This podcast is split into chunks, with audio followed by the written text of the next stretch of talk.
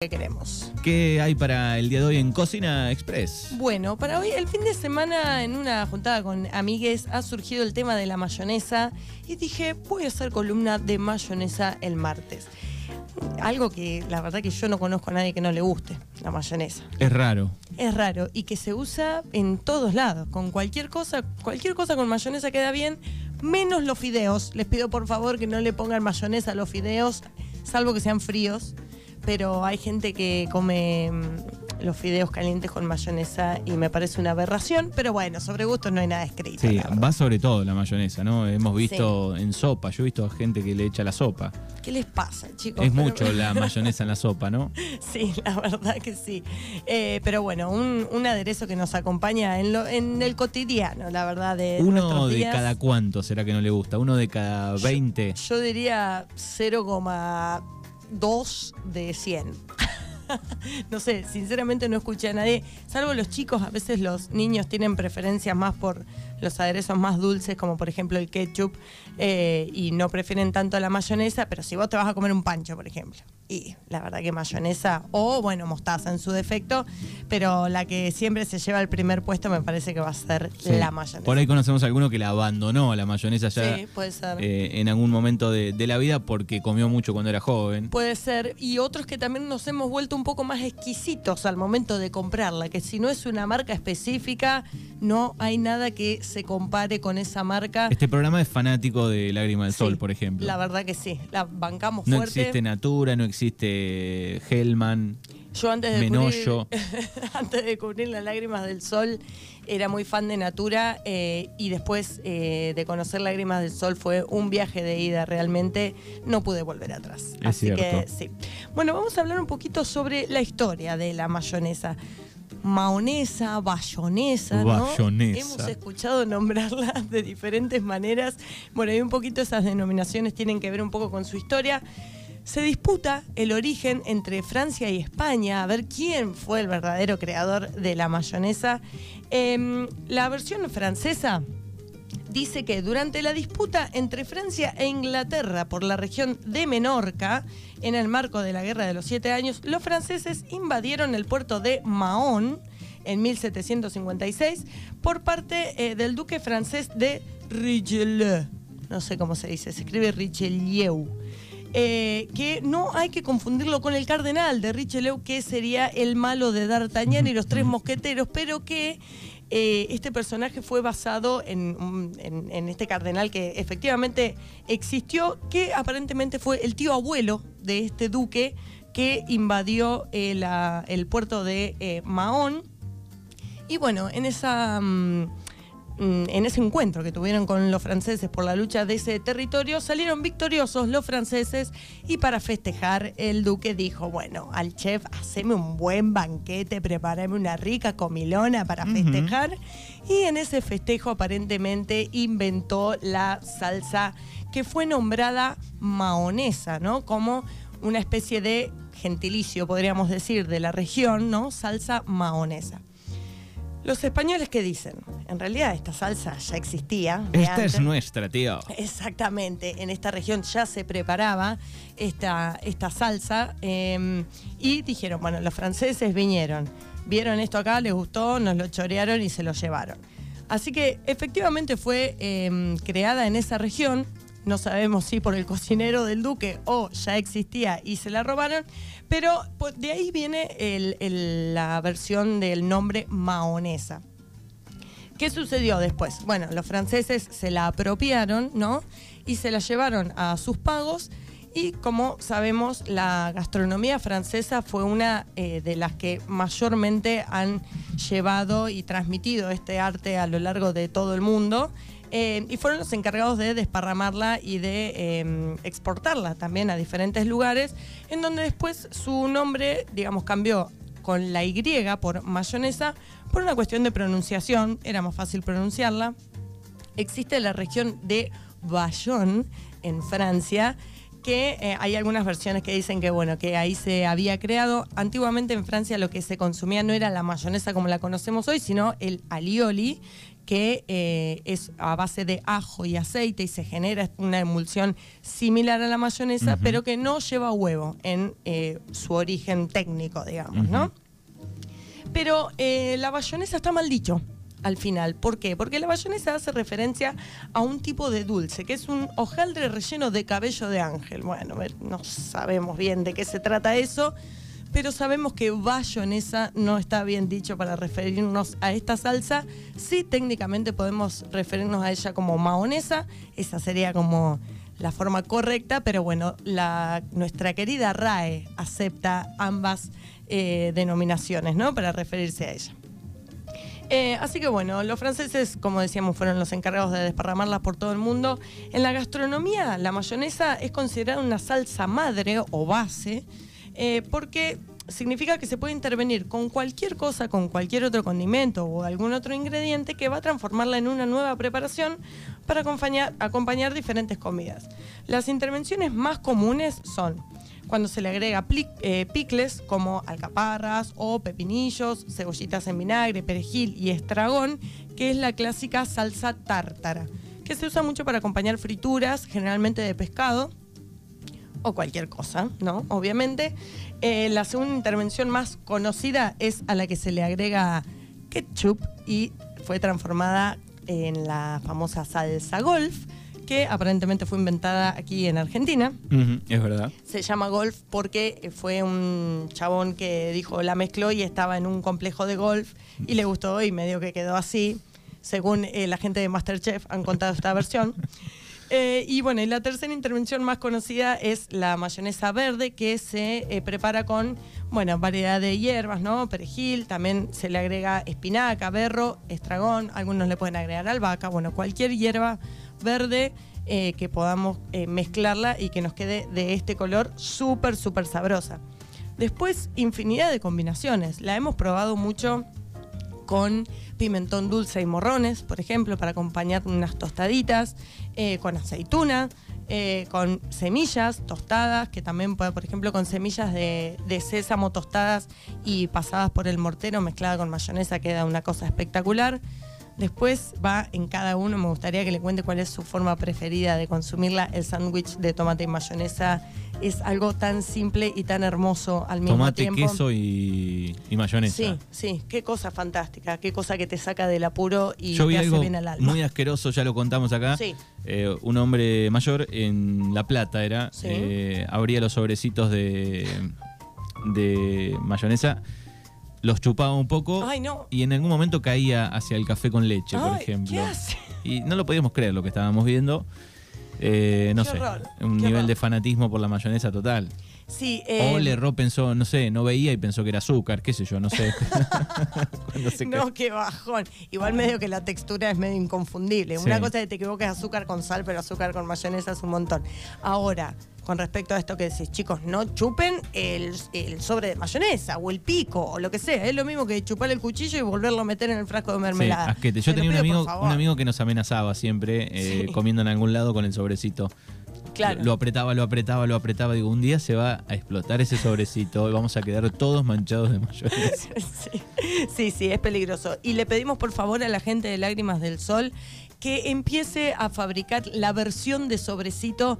Así dejamos de ver eh, cómo era la marca Abedul, unas marcas como que no son que no son feas, pero queremos la lágrima de sol en sobrecito. Sí, va un poco en el, en el paladar, en el gusto, ¿no? Sí, pero todo el mundo concuerda que el que le gusta bastante la mayonesa, que algunas marcas son un poco más ácidas, se siente más o menos el limón. Yo creo que hay muchas personas que en su heladera, en, un, en uno de esos eh, estantes de la puerta, deben tener varios sobres de mayonesa, de que, que van llegando de los pedidos. Exacto. Y que vos decís, no, le pongo la que tengo yo en mi heladera, que después te salvan, te pueden salvar muy bien cuando no hay. Exacto.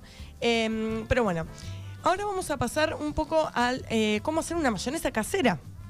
¿Cuáles son las claves que tenemos que tener en cuenta? En primer lugar, decir que la mayonesa casera tiene tres componentes fundamentales, que es una parte ácida, que puede ser vinagre, limón eh, o cualquier tipo de ácido que a ustedes les guste, yema, que puede ser cruda o cocida, eh, está bueno por ahí asegurarse eh, por una cuestión bromatológica, ¿no? Si no conocemos muy bien eh, el estado de esa yema, poder cocinarla, hacer un huevo duro y, separar la yema y utilizarla, obtenemos el mismo resultado. Y por último lugar, aceite, que puede ser cualquier tipo de aceite, de maíz, de girasol, mezcla, de oliva, cualquiera que a ustedes les guste. Em, el primer tip que vamos a tener en cuenta la yema tiene que estar a temperatura ambiente, sea cocida, sea cruda, tiene que estar a temperatura ambiente para que esta emulsión, ¿qué es una emulsión? Es mezclar una parte de ácido y grasa eh, y que esto se una y en este caso va a quedar una emulsión estable. ¿Qué significa? Que cuando se enfría no se separa. Una vinagreta, por ejemplo, de aceite y vinagre para una ensalada, si la mezclamos en el momento, en un ratito se mezcla, pero automáticamente se empiezan a separar, ¿bien? Entonces, esta emulsión que nosotros vamos a generar con la yema y em, el aceite, eh, no se va a separar una vez que se enfríe, ¿bien? Entonces, para que obtengamos una buena textura, la yema tiene que estar a temperatura ambiente en primer lugar y en segundo lugar, al momento de realizarla, tenemos que tener en cuenta el recipiente en el cual la vamos a preparar, que lo ideal sería eh, usar el vaso que viene de la mini pimer, que es un vaso alto y angosto, porque em, eso va a permitir que durante el batido eh, se forme más rápido esta mezcla y evitemos eh, que se nos corte o evitemos que nos queden algunas partes sin mezclar, ¿bien? Si lo vamos a realizar a mano, con un tenedor, con un batidor, en primer lugar tenemos que mezclar o batir siempre en el mismo sentido. Si lo hacemos por ejemplo, por dar un ejemplo, en el sentido de las agujas del reloj, siempre hacia ese mismo lado hasta que se forme y después podemos empezar a batir en diferentes direcciones para generar un poco más de aire que eh, también vamos a generar más volumen y al mismo tiempo la mayonesa va a quedar más liviana. Primero y principal, vamos a eh, colocar el vinagre o el limón o el medio ácido que ustedes elijan en el recipiente y lo vamos a condimentar con sal y pimienta. ¿Por qué le ponemos la sal y pimienta en este momento? Porque la sal en un medio graso no se disuelve. Si nosotros ponemos la, realizamos la mayonesa y la condimentamos después con sal, es muy probable que nos queden los granos de sal eh, marcados y no se mezclen en la preparación y después los mordamos, digamos. Entonces mezclamos sal, pimienta con el vinagre, le agregamos la yema y vamos a empezar eh, a batir incorporando de a poco el aceite en forma de hilo. ¿Qué significa? De a poquito un chorrito súper, súper finito, que sea del espesor de un hilo, eh, y ahí lo vamos a ir batiendo y de a poco vamos a ir viendo cómo se va incorporando. Hay que tener mucha paciencia, hay que tener el brazo entrenado y, em, bueno, ir incorporándolo hasta que se mezcle. No tirar el aceite todo junto de golpe o de a más cantidad porque va a costar que se integre y que se forme esta emulsión. Eh, y si esto nos pasa, si de repente vemos que es una mezcla que no se arma, que no tiene la textura de la mayonesa como la conocemos, bueno, podemos eh, hacer dos cosas. O agregarle un chorrito de leche, eh, que la, leche tiene como esta, em, la proteína, que lo que va a hacer es que eh, ayude a emulsionar. Si nos pasamos de aceite, vamos a tener que batir un buen tiempo para... Un poco más. Claro, nos va a salir una buena cantidad seguramente, eh, pero no importa, vamos a lograr la textura. Y si no, agregarle otra yema. Y seguir batiendo hasta que eh, empecemos a obtener esa textura, ¿bien? Si lo vamos a hacer con un mixer, con una mini pimer, en este caso sí vamos a poner todo junto pero sí vamos a seguir respetando el tema de disolver la sal en el vinagre primero, ¿bien? Después incorporamos eh, la yema y el aceite. ¿Qué proporciones? Por, cada yema, 150 mililitros de aceite es la proporción que utilizamos para la mayonesa. Si después le queremos agregar un poco más, se puede hacer, pero eh, si no va a quedar con un gusto demasiado aceitoso el resultado final. Con esta proporción queda un sabor suave eh, y súper rico. Ponemos todo en el vaso del mixer, todo junto, y apoyamos el mixer en el fondo. No lo levantamos nunca. Lo dejamos bien apoyado en el piso y empezamos eh, a batirlo y desde abajo se va a empezar a formar esta salsa y cuando vemos que la parte de abajo ya está formada podemos empezar a levantar de a poquito este, eh, utensilio que tanto me gusta de la cocina, el mixer. Em, y ahí también vamos a empezar a incorporarle aire y eh, generar esto que decíamos anteriormente del volumen y un poco más de suavidad. Si lo vamos a hacer con batidora en un bowl, porque no tenemos mixer, porque no tenemos un vaso con estas características, bueno, vamos a hacer lo mismo, pero la batidora la vamos a apoyar y no la vamos a mover la misma lógica que con el mixer. No la vamos a mover hasta que no veamos que se empiece a formar esta textura. Una vez que se empieza a formar, lo mismo, lo empezamos a mover en cualquier dirección y ahí vamos a obtener eh, mayor volumen y una cosa deliciosa que la mayonesa casera es una cosa que eh, no tiene comparación. ¿Cuántos días se puede guardar esa mayonesa casera? Si, es, si el huevo es crudo, va a durar mucho menos que si el huevo está cocido. ¿sí? Si el huevo es crudo, yo no la, no la dejaría más de tres días para consumirla. Si el huevo está cocido, puede aguantar un poquito más. ¿sí? Pero por eso siempre, nada, recomiendo que lo hagan con el huevo cocido. El resultado es el mismo, el sabor es el mismo y se aseguran de que no van a tener ningún riesgo bromatológico. Lo ideal es prepararla para una comida, para, esa comida y ya está. Exacto, para prepararla para el momento sería lo ideal. Em, por último, el último tip, si se les corta la mayonesa, por ahí la batieron, la batieron, la batieron y se empezó a cortar, lo que podemos hacer es, lo que pasa a veces cuando se nos cortan las cremas, por ejemplo, estamos batiendo una crema para una torta y se corta, podemos agregarle o un cubito de hielo o agua súper helada, de a chorritos, de a poco, y seguimos batiendo hasta que vuelva a recuperar la textura.